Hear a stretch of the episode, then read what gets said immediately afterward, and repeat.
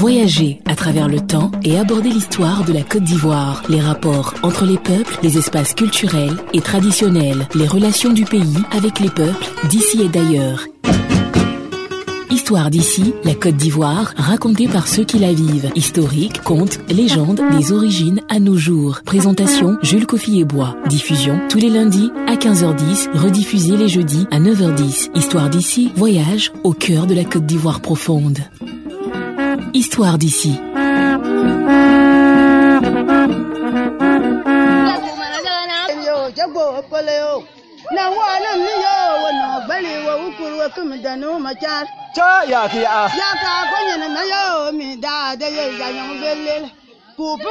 je na ba nya seru fu ya ami ko ya ya. Fo na ma yo fo fan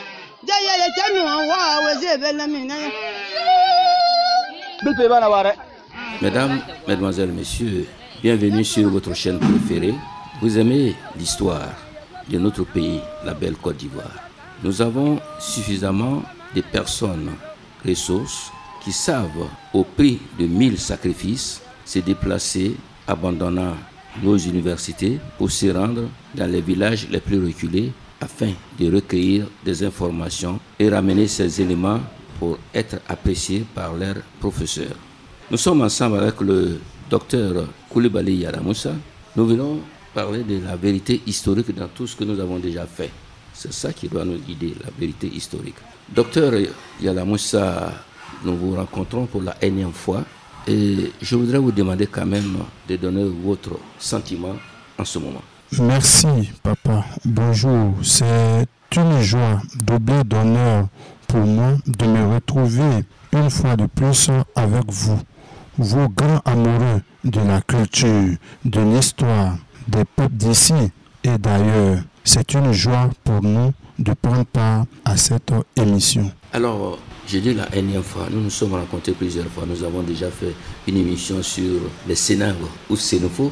Moi, je préfère Sénangue. Alors, avant d'évoluer, Sénangue que vous essayez de faire comprendre à vos frères Sénoufo, est-ce que vous avez eu l'impression qu'aujourd'hui, Sénangue, là, ça passe? Oui, vous faites bien de le rappeler. Effectivement, de plus en plus, on se rend compte qu'il y a une prise de conscience. Il y a une sorte de décolonisation des concepts. Et à ce niveau, la jeunesse a compris qu'il est intéressant de retourner aux sources. Et retourner aux sources, c'est adopter aussi nos noms. Et le nom Sénoufo, pratiquement, c'est une appellation fixée par, écrite par l'administrateur. On se reconnaît comme des Sénambélés d'où le Sénango qui prend en compte la culture et l'histoire du peuple. Et nous allons commencer l'organisation sociale de la société traditionnelle Sénofo. Docteur. Merci infiniment. Comme vous l'avez dit tantôt, aujourd'hui nous allons parler donc de l'organisation des Sénofo. Et cette organisation prend en compte plusieurs éléments. Il s'agit des éléments politiques, des éléments sociaux, des éléments économiques et aussi des éléments culturels pour mieux comprendre et mieux connaître ce peuple-là.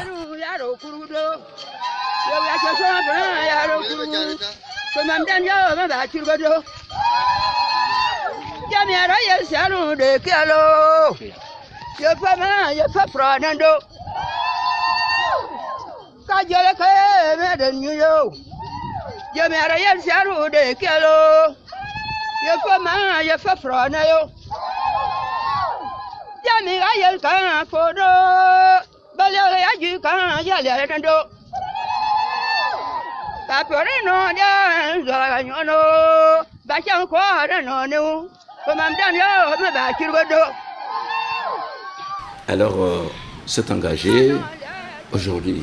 Quel est le premier point qu'on va aborder? Qu'est-ce qu'on doit dire après ce que vous avez dit? Et comme vous l'avez dit d'entrée de jeu, nous allons déjà voir le premier point. Il s'agit là de l'organisation socio politique des Sénambélé ou encore Sénoufo pour faire plus simple. Et donc, faut savoir que ce peuple est très bien organisé. Partout où on va, quand on se rend dans le pays Sénoufo, dans les villages Sénoufo, alors on se rend compte qu'il y a donc une organisation qui permet de voir la responsabilité des uns et des autres.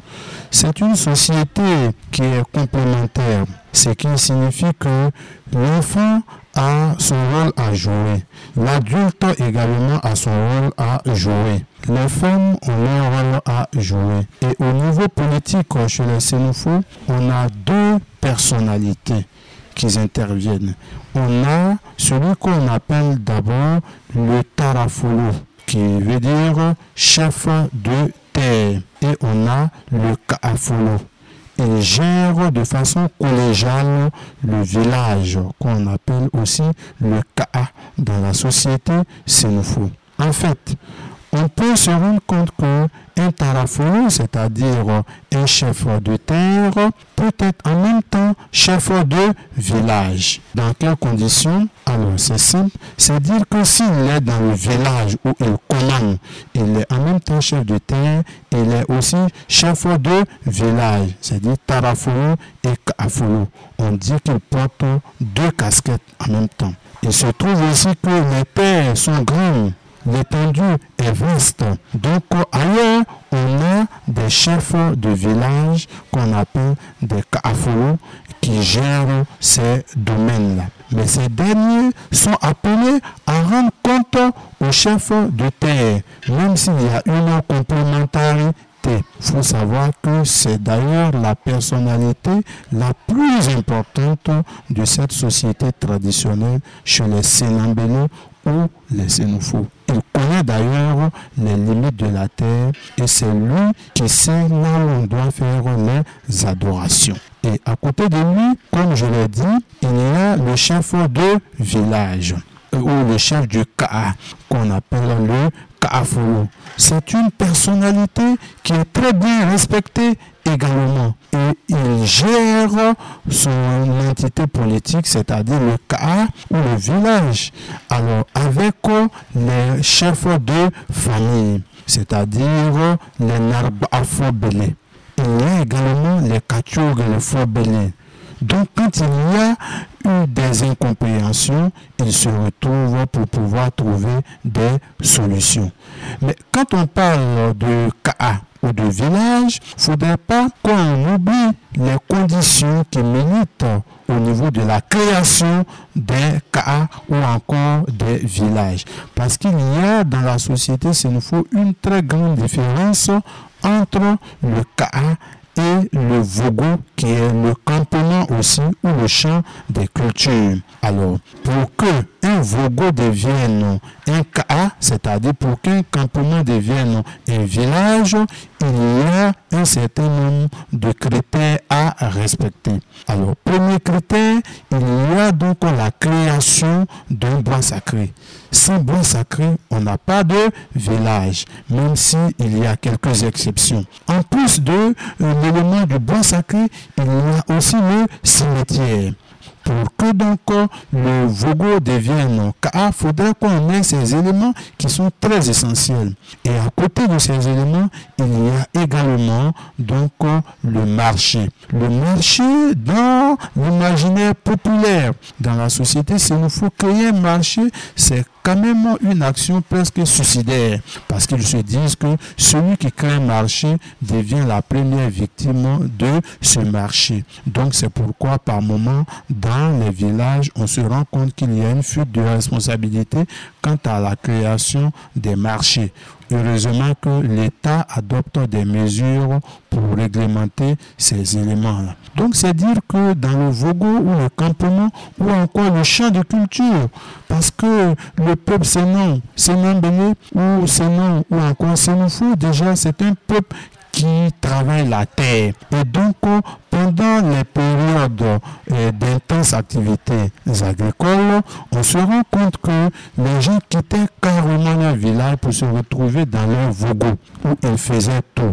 Et à ce niveau-là, ils étaient assez responsables. Et quand un malheur survenait, c'est-à-dire un décès, aussitôt, on se rend compte que ces derniers-là se rendent dans le village qui est pratiquement village fondateur, si vous voulez, de ce campement. Et aujourd'hui, par exemple, c'était en décembre passé, où nous avons eu un prix, je vous l'ai dit d'ailleurs, alors, un prix à Pont-Vogo. Pont-Vogo qui, était qui est pratiquement un champ de culture de pont du côté de Korogo.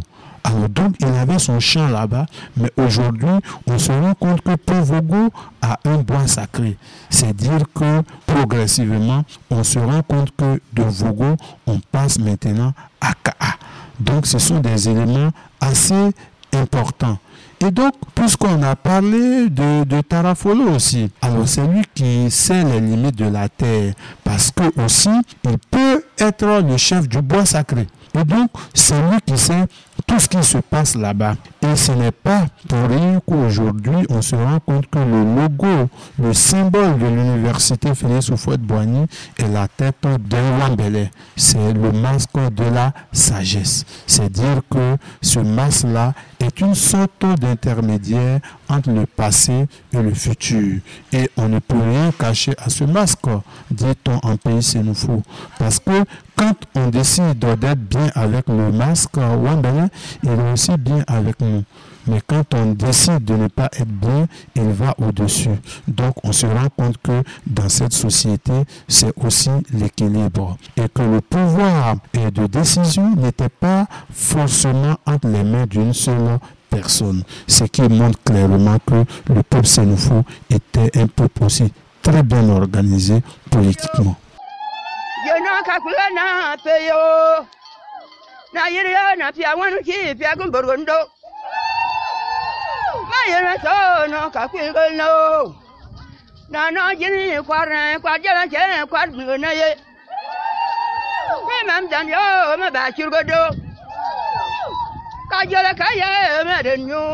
Très bien organisé, et moi j'ajouterais c'était un peuple démocratique. Effectivement, effectivement. Donc, comme je l'ai expliqué tantôt, on se rend compte que chacun a son rôle à jouer. Et même les enfants également ont leur rôle à jouer. Et même la parole, les prises de parole sont bien rythmées. Parce que pour pouvoir prendre la parole, il y a toute une méthodologie. Donc on se rend compte que c'est le logo du côté de, de Ferkese Dogo, comme vous l'avez dit. La dernière fois, vous avez dit Ferkese Ka aussi, voilà, c'est la même chose. Donc dans cette société, il est dit que Koucholo, qui est Dieu, a créé l'homme incomplet et imparfait, qui se trouve donc à l'étape d'animalité. Et donc, pour passer à l'étape d'humain, il va falloir faire l'initiation au poro ou au poro. Vous l'avez dit aussi au Tchogo du côté de c'est Ka ou de faire que c'est Dougou. Ce qui attire d'ailleurs aujourd'hui les touristes parce que à la dernière étape, c'est pratiquement des festivités, c'est pratiquement des gens qui se retrouvent là où ces initiés au Poro essaient de relater tout ce qu'ils ont pu endurer. Et c'est cette partie-là qui mobilise aussi les amis de l'initié. C'est la fin. Et donc, quand ils finissent comme ça, on se rend compte que les chansons qui accompagnent tout ça sont des chansons assez significatives. Ils disent par exemple, c'est-à-dire, nous nous sommes lavés, nous nous sommes purifiés à crédit. C'est-à-dire que nous avons encore une dette à rendre à nos formateurs, une dette à rendre à nos pères. Et c'est ça la société, c'est nouveau. Je voudrais demander simplement avant qu'on évolue, Sinambélé, Sinambélé, qu'est-ce que c'est? Sinambélé, déjà, pour comprendre la signification, il serait intéressant de décomposer le mot Sinambélé. Alors, dans Sinambélé, on a Sénat et puis on a Bélé. Sénat qui veut dire agriculteur et Bélé, c'est-à-dire ceux. Donc, ceux qui cultivent la terre, ils se font appeler donc des Sinambélé. Donc, Wolowonien, Segfolo, Wolowoshe, Segma. Voilà, c'est comme ça que ça se dit. Mais ça a été déformé, comme vous l'avez euh, fait remarquer tantôt, et fixé par écrit, ça donne Sénoufou. Et si on pose la question à un ancien sénophone, pour lui dire que signifie sénophone, il va s'étonner. Il se dit, ben, il est étranger à cette appellation. Donc, il se préfère comme Sénan au singulier et Sénan au pluriel. C'est dire que le nom même de leur activité majeure est devenu leur nom. Et donc, ils travaillent la terre à tout moment. Parce que dans cette société traditionnelle c'est nouveau, on se rend compte que c'est le travail qui fait la beauté d'un homme, qui fait le charme d'un homme. Et avant, on se rend compte qu'il y avait pratiquement des instruments de musique qui accompagnaient les laboureurs, les travailleurs au champ. Et donc, quand on est major, par exemple, des labours, il y a aussi un chant. Et quand tout ça se passe devant la belle famille, devant les amis, je vous assure que c'est formidable. Je voudrais vous dire aussi que j'étais grand paysan d'ailleurs et aujourd'hui j'ai encore mes aptitudes du point de vue des travaux champêtres. C'est extraordinaire, c'est bien.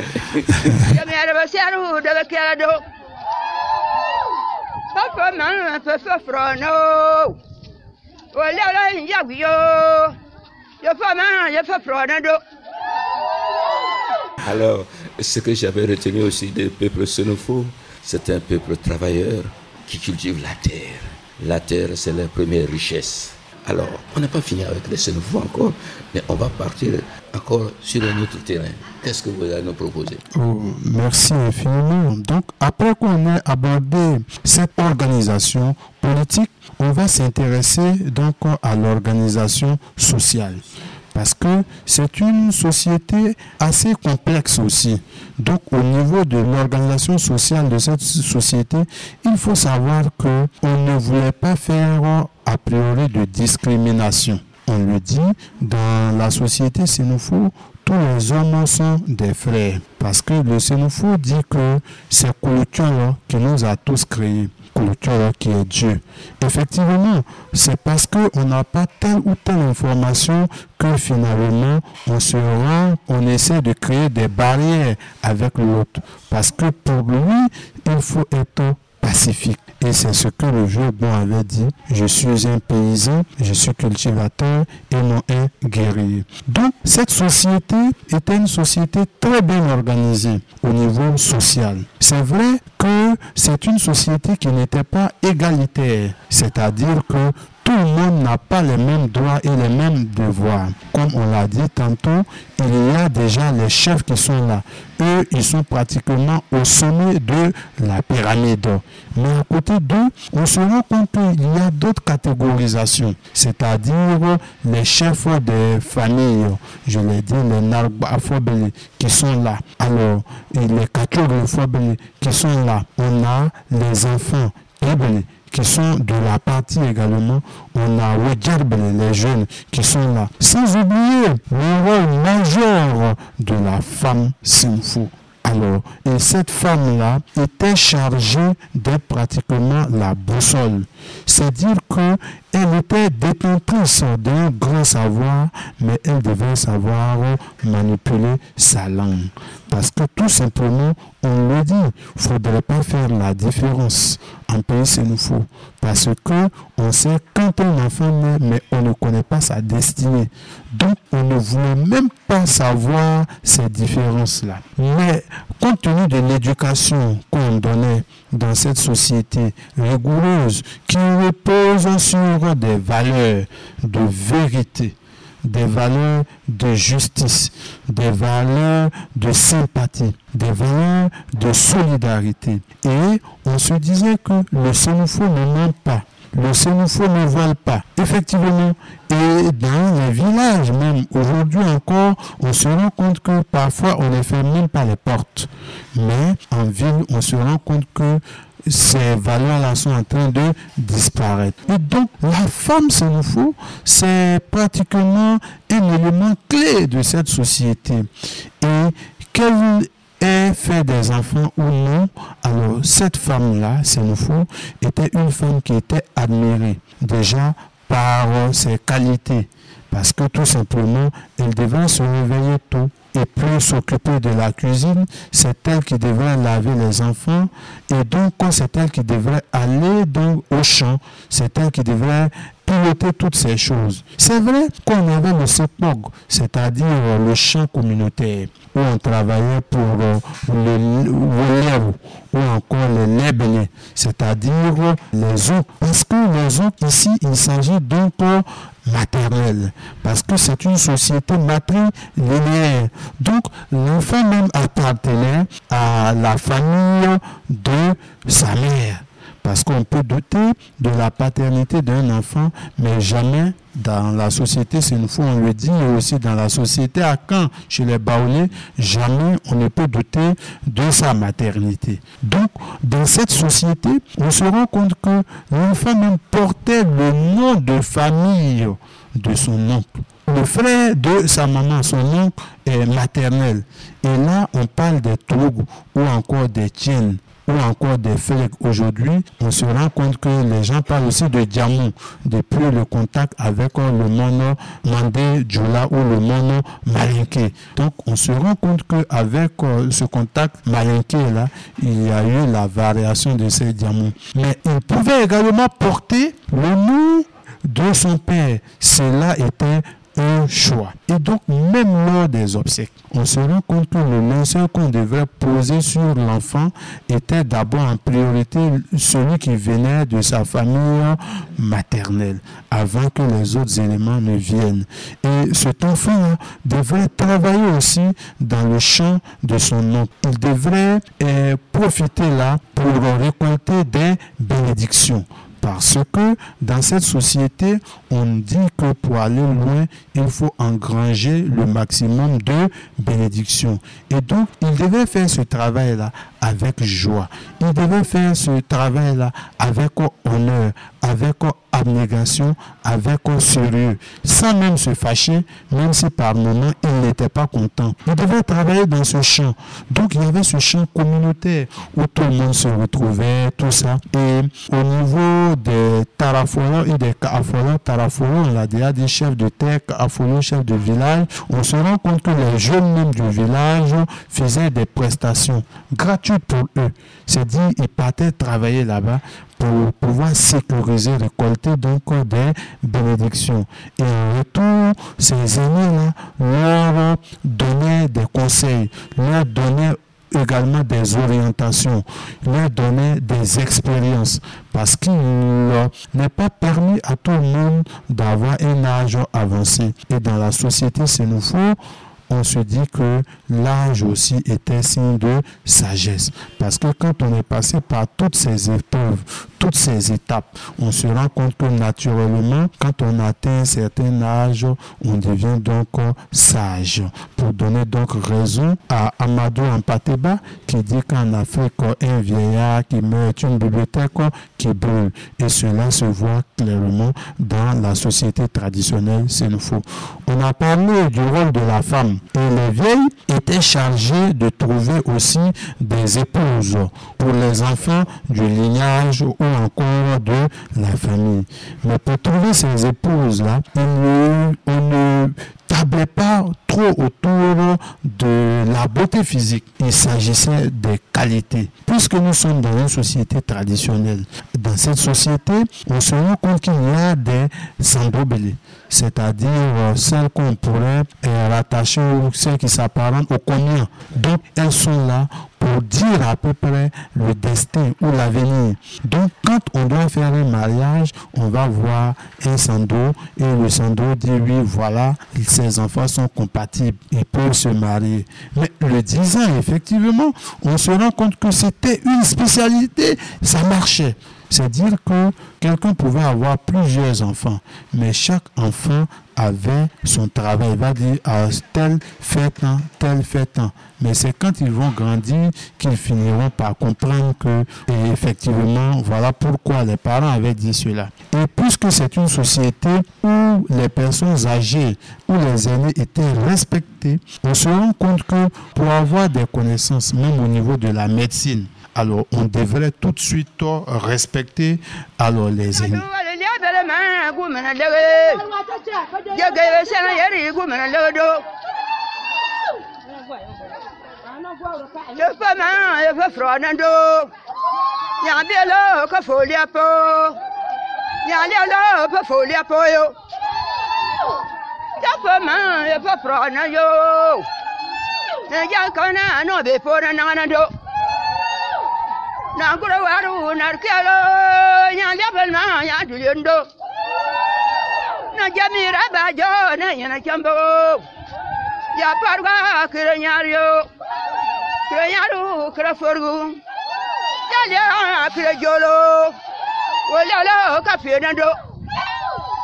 on devrait respecter les aînés.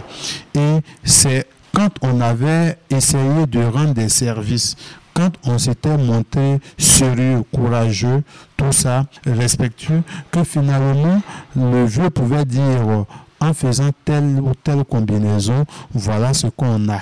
Et je vous fais une confidence. Lors d'une enquête de terrain dans un village, tout s'était tellement bien passé que finalement, même jusqu'à aujourd'hui, je suis devenu l'ami, le fils de ce chef de village.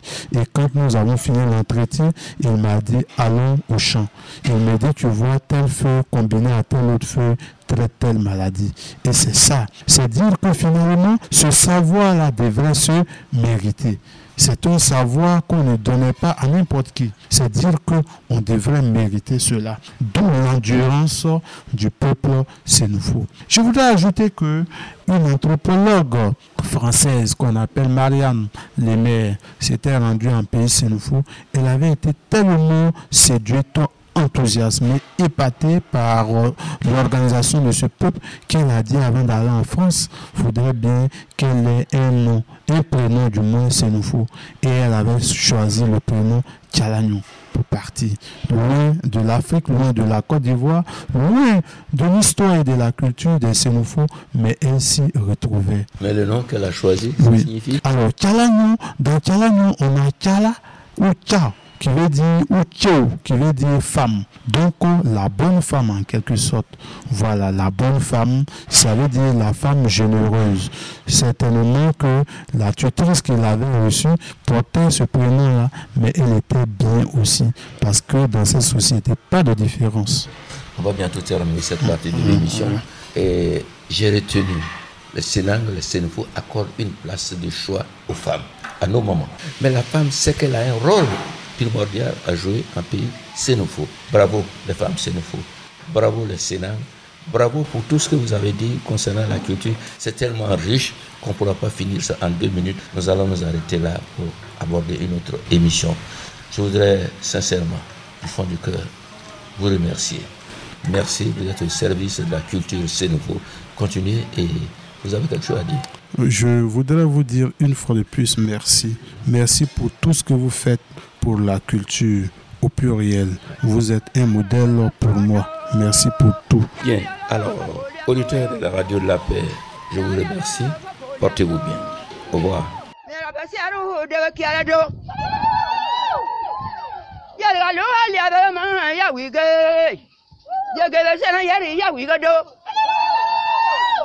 Ya do li abe ma gu ma lo.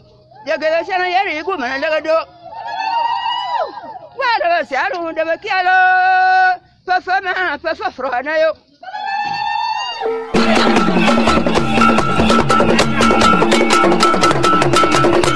Histoire d'ici, la Côte d'Ivoire, racontée par ceux qui la vivent. Historique, contes, légendes, des origines à nos jours. Présentation Jules Coffy et Bois. Diffusion tous les lundis à 15h10, rediffusée les jeudis à 9h10. Histoire d'ici, voyage au cœur de la Côte d'Ivoire profonde.